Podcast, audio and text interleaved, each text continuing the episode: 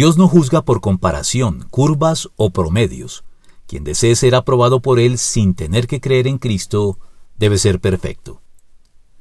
Errar es humano, y nadie es perfecto, reza la sabiduría popular.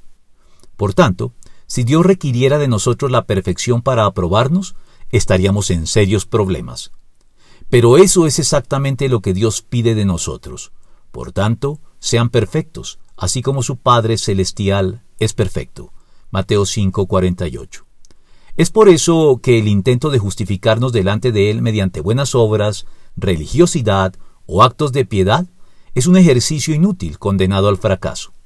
Porque por mucho que logremos o creamos lograr al respecto, al final nadie da la talla, pues así está escrito, no hay un solo justo, ni siquiera uno, no hay nadie que entienda, nadie que busque a Dios, todos se han descarriado, a una se han corrompido, no hay nadie que haga lo bueno, no hay uno solo. Romanos 3, 10 al 12.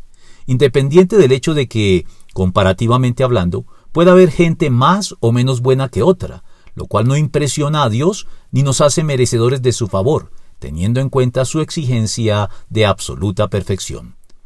Exigencia que solo Cristo ha podido cumplir y que ninguno de nosotros podrá entonces cumplir al margen de él. Es por eso que Dios establece que, para ser salvos y obtener su aprobación, debemos ser cobijados por Cristo mediante la fe, la confesión y el arrepentimiento de nuestros pecados, para ser hallados revestidos de su justicia perfecta que Dios nos otorga por el simple hecho de rendirnos a Él arrepentidos y reconociendo que separados de Él nada podremos lograr por nuestros propios y siempre precarios y muy imperfectos méritos y esfuerzos.